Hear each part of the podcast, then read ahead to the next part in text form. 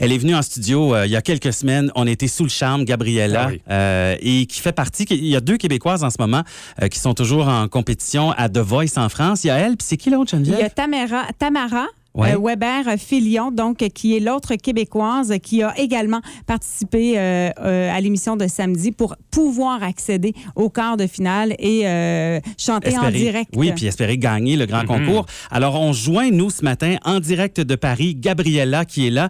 Comment ça va, Gabriella? Ça va super bien.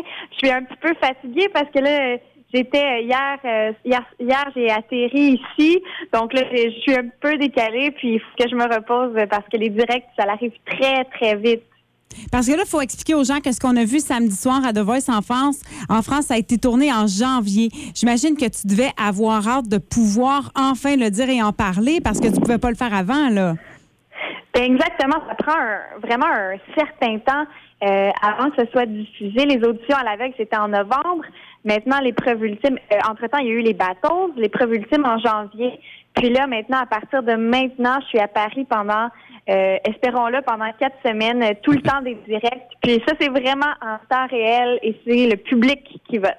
Et là, c'est c'est quoi ton programme de la journée? Parce que là, tu me parles en direct de chez le coiffeur. Arrête donc.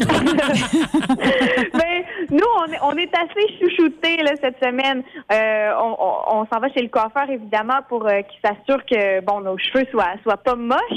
Euh, donc, des petites retouches. Euh, on a des rendez-vous avec le médecin. Euh, on a même vu un psychologue pour ça, au début pour Hein? s'assurer que, que mentalement, nous soyons adéquats pour pouvoir faire l'émission.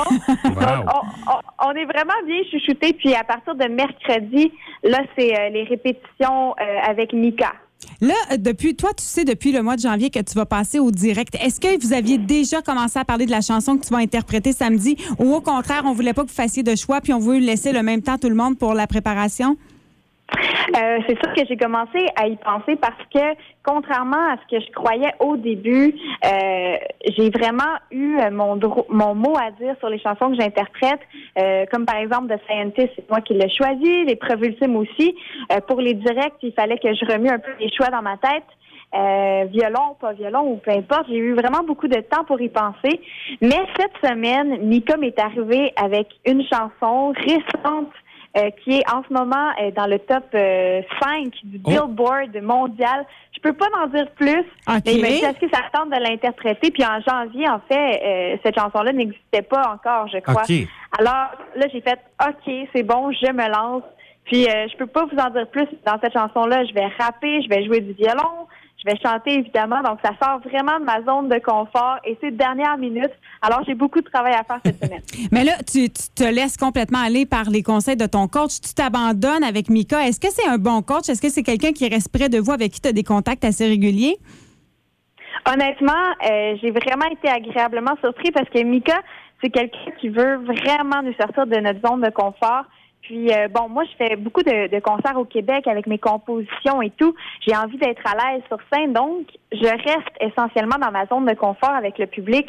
Puis avec The Voice, moi ça me permet vraiment de m'extérioriser. Euh, par exemple, même en- le, le français pour euh, Fais-moi une place.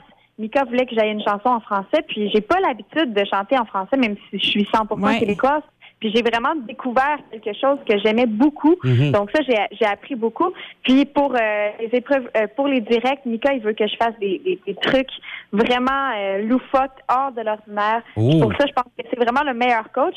Euh, puis concernant les contacts, bon, c'est sûr que les, les étapes passent très, très vite, mais je pense que pendant les directs, on va être très, très, encore plus encadré par nos coachs. Alors, tu continues de nous tenir au courant, de nous tenir informés. Le mot de Cambronne pour toi, et on rappelle que tu viens en spectacle aussi, ben il faut s'y prendre d'avance. C'est en Oh. janvier prochain, là. En janvier prochain, ici à Gatineau. Oui, euh, à la salle Jean Després. Ben bravo, merci de nous avoir parlé, Gabriella. Merci beaucoup. Bonne journée. Bonne Merci, journée. bonne journée à Au toi. Donne-moi une place au fond de ton cœur pour que je t'embrasse lorsque tu pleures. Je deviendrai tout fou, clown, gentil. Pour que tu souris, je veux que t'aies jamais mal, t'aies jamais froid.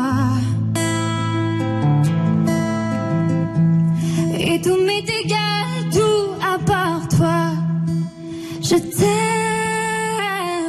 C'est avec euh, cette chanson-là qu'elle a gagné sa place euh, samedi dernier à The Voice.